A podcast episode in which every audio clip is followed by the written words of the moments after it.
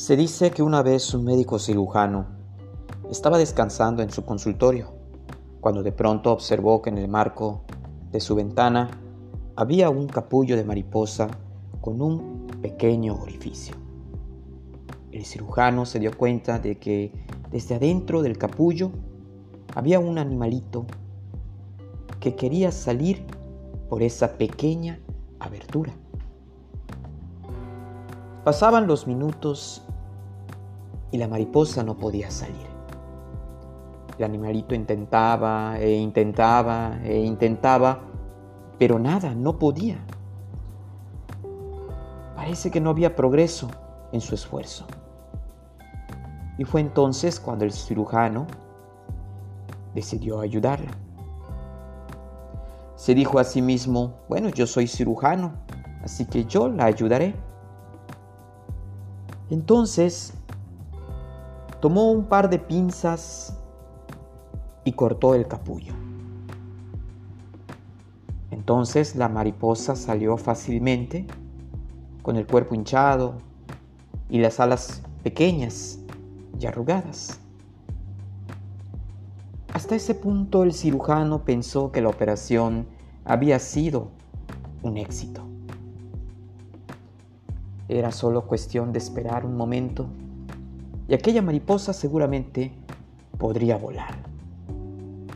Pero pasaron los minutos y aquella mariposa nunca despegó. Sus pequeñas alas nunca se extendieron. El cuerpo del animalito seguía hinchado y sus alas seguían encogidas. Luego de una espera de minutos, la mariposa murió. El cirujano con la voluntad de ayudar y evitar el sufrimiento de la mariposa no comprendió que el esfuerzo de aquel insecto para abrirse camino a través del capullo era absolutamente vital y necesario para ella pues esa era precisamente la manera que la naturaleza había dispuesto para que la circulación de su cuerpo llegara a las alas y por fin ella estuviera lista para volar una vez que hubiera salido. Esto que le pasó al médico es lo mismo que a veces nos pasa a nosotros. Queriendo ayudar con la mejor intención, terminamos perjudicando a los demás. Hay una frase al respecto que dice, quien intenta ayudar a una mariposa a salir de su capullo, la mata. Quien intenta ayudar a un brote a salir de su semilla, lo destruye. Hay ciertas cosas que no pueden ser ayudadas. Simplemente deben ocurrir de adentro hacia afuera. Muchas veces cuando nosotros fuimos niños o adolescentes, nuestros padres nos decían lo que debíamos de hacer y lo que no. Por ejemplo, pues cuando te pedían que ordenaras tu cuarto, que limpiaras tus cosas,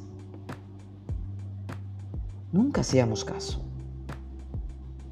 Pero hasta que no crecimos y aprendimos nosotros mismos la importancia de ser ordenados en nuestras cosas, no lo comprendimos. Todos nosotros fuimos adolescentes y vivimos estas cosas con nuestros padres y por más que nuestros padres insistían e insistían, nosotros creíamos que estábamos haciendo en ese momento lo correcto. Pero la única manera que teníamos para aprender ciertas lecciones era simplemente experimentando la situación. ¿O cuántas veces no nos ha pasado que estamos haciendo algo, cualquier cosa, y llega alguien a querernos dar una opinión o un consejo cuando no se lo hemos pedido? Qué chocante resulta ser verdad cuando la gente que quiere que hagamos las cosas como ellos quieren que las hagamos. A veces la gente lee un libro, un artículo, escucha un podcast y con eso ya es suficiente para sentirse un experto en X o en Y tema. Y ahí anda, queriendo decirle a la gente lo que tiene o lo que no tiene que hacer. ¿Y qué me dices cuando nos ponemos a hacer la tarea a nuestros hijos. Muchas veces nuestros hijos, por flojera, porque sienten que no van a poder, porque lo que tú quieras, no quieren hacer la maqueta, el dibujo, la actividad que le dejaron. Y nos piden a nosotros que lo ayudemos. Entonces ahí tienes al papá, ¿verdad? Haciéndole la tarea al niño. Pero los niños han de aprender a organizarse y a solventar sus problemas a cualquier edad. Y no hay por qué andar mandando a nadie corriendo a comprar tinta de la impresora a última hora, hojas de papel, colores, la planilla, porque al día siguiente se debe de entregar un trabajo. Ni tampoco debemos estar llevando a la escuela el libro, la libreta que se les olvidó, la cartulina que dejaron en el carro o el desayuno que dejaron olvidados en la mesa. Porque si los padres le resuelven todo a los hijos con tal de que ellos puedan estar bien y estudiar, realmente no maduran. No asumen sus responsabilidades, no aprenden a ser autónomos. A veces queremos que nuestra familia o que nuestros amigos más cercanos cambien. Pero resulta que por más que les hablamos, que les brindamos todas las facilidades, muchas veces ofreciéndoles incluso los recursos para que avancen, no se dejan ayudar. Al contrario, retroceden o se muestran indiferentes. Cada persona tiene su propia visión, su propio ritmo y sobre todo cada persona tiene su propio proceso. No es que sean menos inteligentes, menos fuertes o más lentos. Simple y sencillamente tienen su propio proceso. ¿Cuántas veces no me ha tocado que me mandan un mensaje de WhatsApp o me hablan por teléfono para decirme, doctor, fíjese que tengo a una persona, mi prima, mi primo, mi cuñada, mi suegro, una amiga, y quiero que usted la atienda. Por favor, quiero una cita para llevar a mi pariente, a mi amigo. Y yo siempre les termino diciendo, si esa persona necesita una cita conmigo, dale mi teléfono, dale mi WhatsApp y que esa misma persona se comunique conmigo. Saben cuántas veces esa supuesta persona que necesita un problema termina hablándome? Muy pocas veces. Muy, muy pocas veces. Y esto lo aprendí porque muchas veces caí en este juego de necesito una cita para X o Y persona. Y al final esa X o Y persona nunca llegaba a terapia. Y las pocas veces que llegaba a consultar conmigo, se notaba que venía casi casi obligada, presionada a consultar. Como seres humanos, cuando nos enfrentamos a una situación, a una circunstancia o experiencia difícil, esa es nuestra oportunidad para aprender de ella y superarla. Esa situación difícil, esa experiencia, nos enseña nuevas habilidades y terminamos aprendiendo de ellas. se convierte entonces en una lección de vida que hemos pasado y que hemos logrado. Esa es la responsabilidad de nuestras almas. En otro video les hablo sobre la importancia de entender que la vida es un proceso pedagógico a donde venimos a aprender de todo lo bueno y de todo lo malo que vivimos. Si estás involucrado en una situación difícil en tu trabajo, en tu carrera, la experiencia y el aprendizaje que obtienes al lidiar con ese problema y superarlo, puede ser precisamente el peldaño perfecto que necesitas para crecer de manera personal o profesional. Porque te enseña nuevos, nuevas habilidades, nuevos recursos.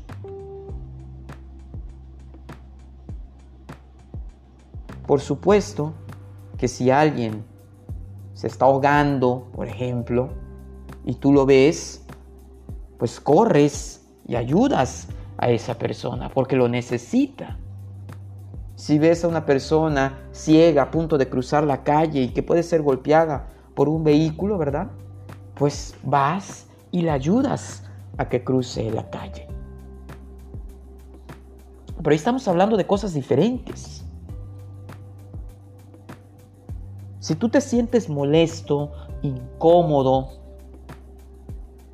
por un lío, por un problema, por una situación en que alguien se ha metido como consecuencia de sus actos,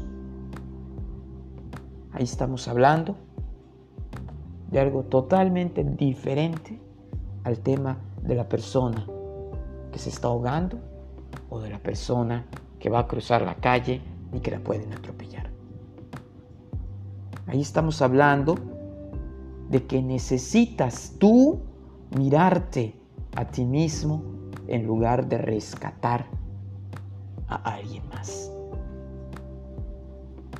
Si tú eres de los que ayudas sin preguntar antes si es necesario o si la persona desea que le ayuden, te voy a explicar aquí por qué no debes hacerlo. Es posible que si tú te acercas a mí a querer ayudarme sin que yo te lo he pedido, es posible que ni siquiera me estés ayudando, que incluso me entorpezcas Puede ser que queriendo ayudarme, en realidad no me estás solucionando ningún problema o peor aún, me estás causando otros problemas. Me pones en una situación complicada porque, por un lado, puedo aceptar esa ayuda sintiendo que me consideras no apto y con la sensación de que has invadido mi privacidad. Por otro lado, puedo sentirme ofendido. Si hago esto, es muy probable que se me tache de desagradecido por no aceptar y despreciar un favor que yo no había pedido. Por tanto, queriendo tú ayudarme, lo que consigues es ponerme en una situación en la que siempre pierdo, haga lo que haga. Voy a hacer algo de lo cual me siento presionado para hacer. No estoy convencido de hacerlo. Y por otro lado, si no lo hago, me voy a sentir mal. ¿Por qué? Porque estoy despreciando tu ayuda.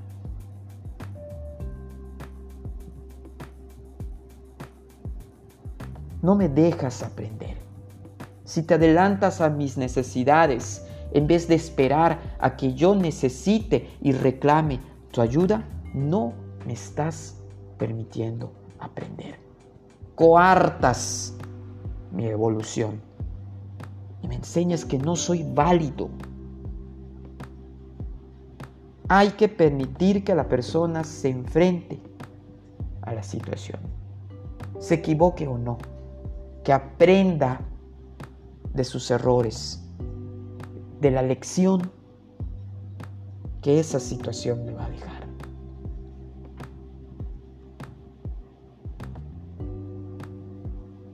Por otro lado, me estás menospreciando.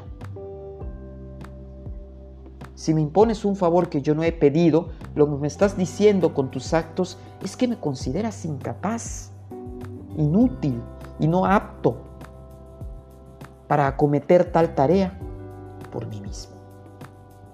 Me estás diciendo que no sirvo.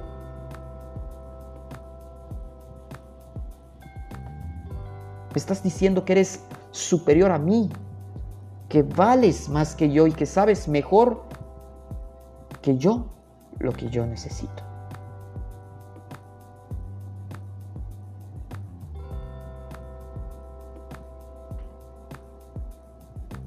Por eso lo mejor que podemos hacer es comprender escuchando, observando, acompañando dejando que la persona siga su proceso. Si la persona necesita ayuda, la pedirá. Y para eso debemos estar siempre atentos, disponibles, listos para ayudar, pero solo cuando nos lo piden. No podemos cambiar a nadie. Solo podemos modificar nuestra percepción sobre las personas. Así que no presionemos, mejor comprendamos. Cierta ocasión llegaron a mi consultorio los padres de un adolescente que estaba ya estudiando en la universidad. Ellos vivían en una ciudad cercana a donde estaba mi consultorio y habían inscrito a su hijo para que estudie la universidad en una escuela muy importante en mi ciudad. Le pagaban la renta, le habían comprado un auto nuevo al chico y obviamente cubrían todas las mensualidades de su escuela, que además era una escuela particular. ¿Y qué es lo que los trajo a, a estos dos padres a mi consultorio? Que el chico había estado bebiendo demasiado los últimos meses. Descubrieron que no había estado entrando a clases, las calificaciones eran malas.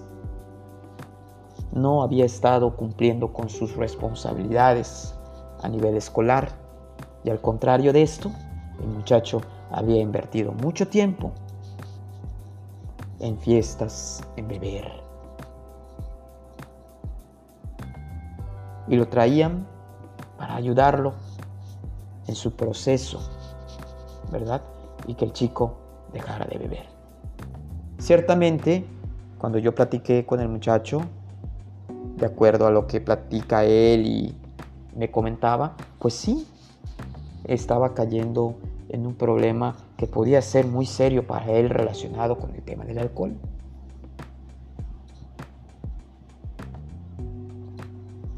Durante su proceso, en el cual el muchacho iba semanalmente a consulta, hubo cierta ocasión en que a raíz de una recaída que él tuvo,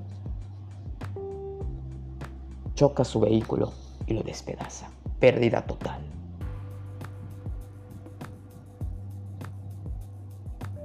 Inmediatamente y sin pensarlo dos veces, la madre de ese muchacho le hizo llegar su vehículo.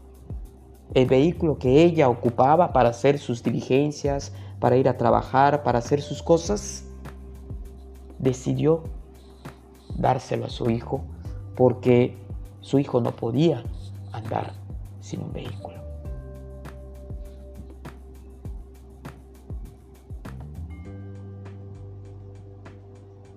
Al cabo de un tiempo, el seguro del auto les repuso aquel vehículo que él había despedazado.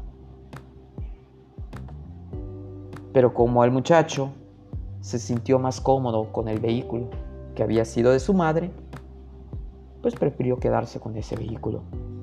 Y el vehículo que les dieron se lo envió a su madre. Ustedes saquen sus conclusiones si la acción de esa madre para con su hijo fue la correcta o no. ¿Qué hubieran hecho ustedes como padres de ese muchacho? Repito, saquen ustedes sus propias conclusiones y es entonces cuando podemos nosotros, ¿verdad? Entender como a veces con nuestras acciones, las cuales hacemos con la mejor intención, a veces terminamos perjudicando. El chico un día simple y sencillamente igual ya no regresó a consulta porque nunca aceptó que tenía un problema con el alcoholismo. El muchacho estaba ahí forzado, obligado lo hacía mientras a sus papás se les pasaba el enojo de lo que él había estado haciendo los últimos meses. Nunca pidió la ayuda. Y es que estamos hablando de una persona ya adulta que estudia universidad. Entonces,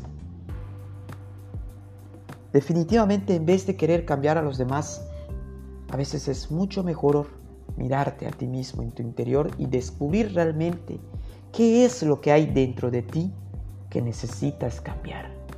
Explorar por qué tienes esta tendencia a querer ayudar a los demás sin que te lo pidan. ¿Por qué queremos salvar a los demás? Por un intento de salvarnos a nosotros mismos de algo? Porque creemos que al salvar a otros el mundo será mejor para nosotros. No queremos afrontar, afrontar el dolor que nos genera ver a otros sufrir.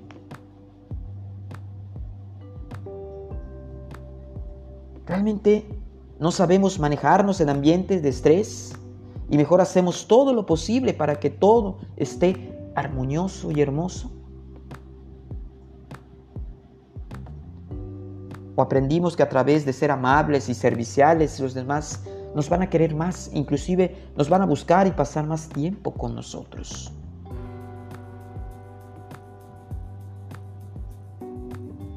O en el fondo necesitamos mucho de la compañía y del cariño de los demás. Y esta es una muy buena forma para obtenerlo.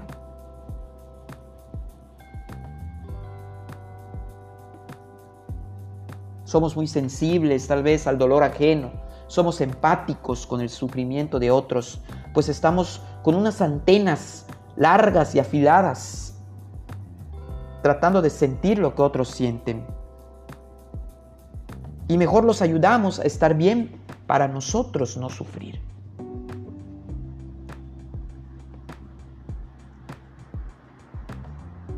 No creemos que los demás son capaces, fuertes o lo suficientemente inteligentes para resolver sus problemas o necesidades por sí mismos. ¿Crees que lo mejor es tomar cartas en el asunto? Que alguien se encargue de resolver todo. Por todo esto, si crees que alguien necesita de tu ayuda, mejor pregúntale cómo puedes ayudarle o coméntale que estás ahí para lo que necesite. Interésate por lo que estás por lo que está haciendo. Pregúntale si ha barajado o enfocado el problema desde otro punto de vista. O explícale cómo solucionas tú el mismo problema. Ofrécele a esa persona una solución que le permita solucionar su problema de forma autónoma. Y sobre todo, ofrece tu apoyo.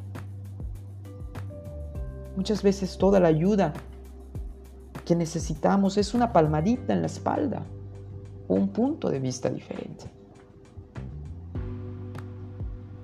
Así que ayuda, ayuda mucho yo soy de las personas que piensa que el mundo se mueve gracias a un entorno que nos apoya y nos complementa. Y considero que ayudar a los demás es parte de nuestra responsabilidad como sociedad. Pero hazlo de manera adecuada, sin pisar a los demás, sin pasar sobre ellos. Todos, todos agradecemos un poco de ayuda cuando la hemos pedido.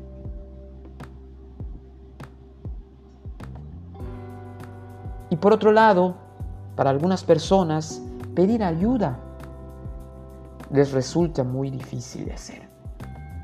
Es algo que va en contra de su orgullo.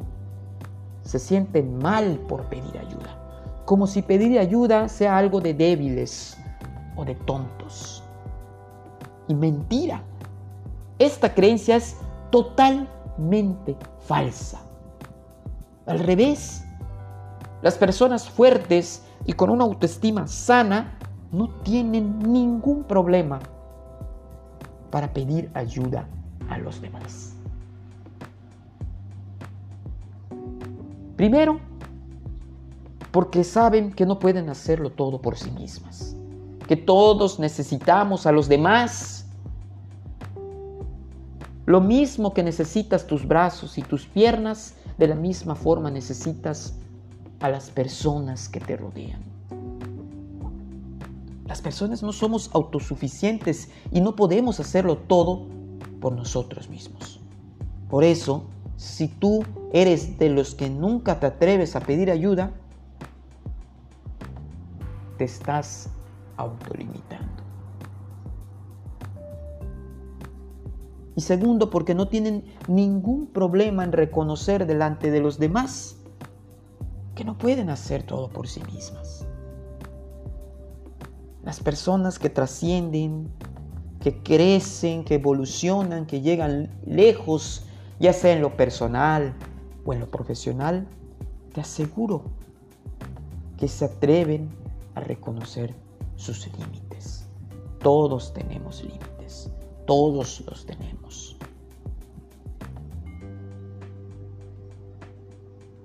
¿Y sabes quién te impide pedir ayuda cuando lo necesitas? Tu ego.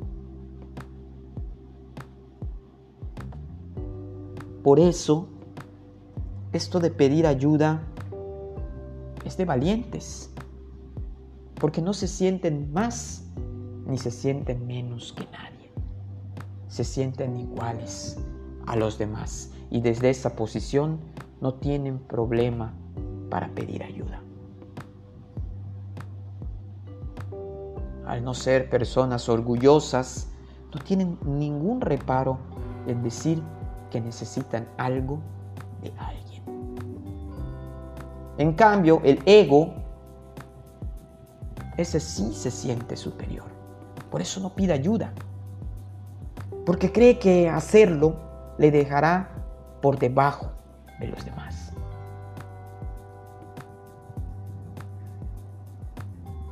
Así es como cuando estamos en el ego nos volvemos cobardes y orgullosos y actuamos desde el miedo a lo que los demás puedan opinar de nosotros.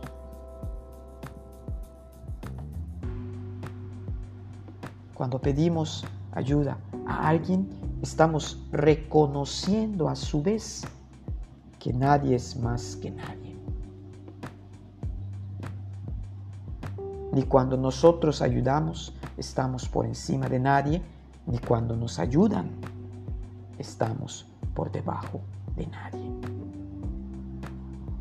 Obtener ayuda no es un acto que resulte humillante, ni conlleva rebajarse ante nadie.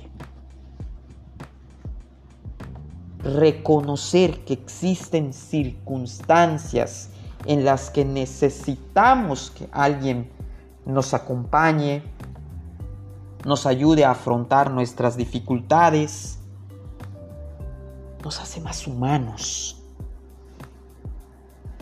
nos hace más cercanos a las demás personas.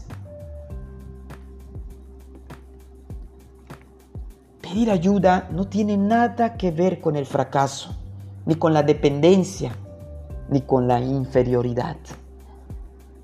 Pedir, ayuda tiene más que ver con el reconocimiento de nuestras propias limitaciones y sobre todo con la humildad y la valentía.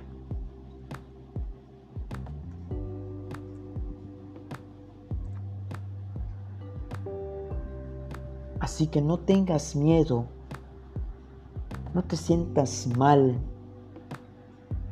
de pedir ayuda cuando lo necesites. Cuando te sientas abrumado, cuando te sientas cansado, cuando sientas que ya agotaste todas, todos tus recursos y no le encuentras salida a algo, acércate a alguien y pide que te dé una mano. No está mal pedir ayuda. No está mal reconocer que en ese momento estamos vulnerables. Cuando lo necesites, pide ayuda.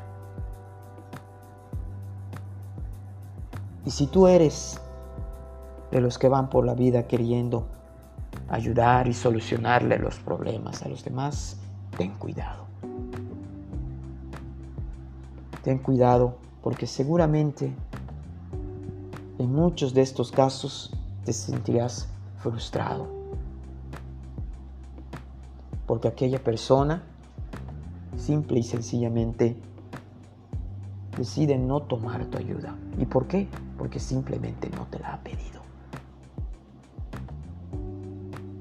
Repito, es bueno ayudar a los demás. Es bueno mantenerse cerca, disponible, con los ojos, con los oídos, con las manos, listos para ayudar a los demás para actuar en el justo momento en que la persona pida nuestra ayuda.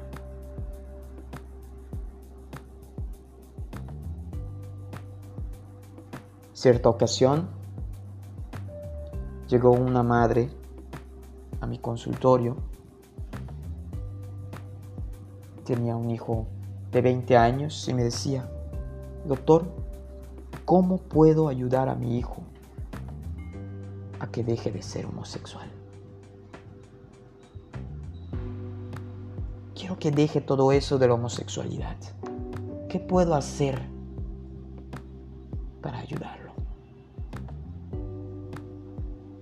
En este punto cabe decir que el muchacho se sentía contento con el estilo de vida que llevaba, pero la madre no había habido confrontaciones entre él y ella a causa de la homosexualidad de él, porque ella se resistía a aceptar su homosexualidad. Entonces tantas confrontaciones habían llevado al chico a distanciarse de su mamá. prefería no verla o no hablarla, porque sabía que siempre terminaba de la misma forma, con pleitos. Incluso ella lo decía así textualmente, por culpa de la homosexualidad de mi hijo, lo estoy perdiendo. Entonces yo le dije a la señora, mire, usted no puede hacer nada. Porque simple y sencillamente su hijo se siente contento con lo que es, como es. Cuando su hijo se acerca a usted y le diga, mamá, ya no quiero ser homosexual, ahí tal vez pudiese usted de alguna manera ver cómo poderlo apoyar. Pero mientras él no haga eso, será mejor que usted invierta su energía en entender, en vez de quererlo cambiar a él, en entender y en observarse a sí misma. ¿Por qué quiero cambiar a mi hijo? ¿Por qué quiero? ¿Por qué no acepto a mi hijo como es? Y pretendo cambiarlo. La vida que le está presentando ante usted ¿Qué aprendizaje le está queriendo dar sobre la homosexualidad de su hijo? Después de varias semanas en que la señora estuvo acudiendo a terapia, un buen día llegó y me dijo, ayer estuve con mi hijo, nos vimos, comimos y me presentó a su pareja sigo pensando que esto de la, homosexualidad no es buena, pero no es buena para mí. Ahora entiendo que debo de aceptar a mi hijo como es. Y que eso de que la homosexualidad es mala es una cuestión mía, pero no suya. A partir de ese momento, la relación entre ella y su hijo cambió.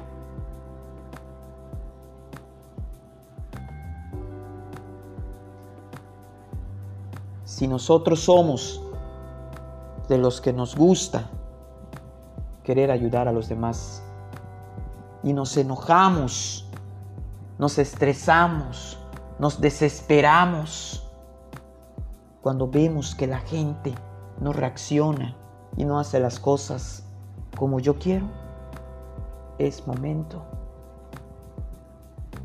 de empezar a mirarnos a nosotros mismos. Tal vez en lugar de cambiar algo afuera, lo que debemos hacer es cambiar algo dentro de nosotros. Recuerden que el cambio siempre es de adentro hacia afuera. Siempre será de adentro hacia afuera.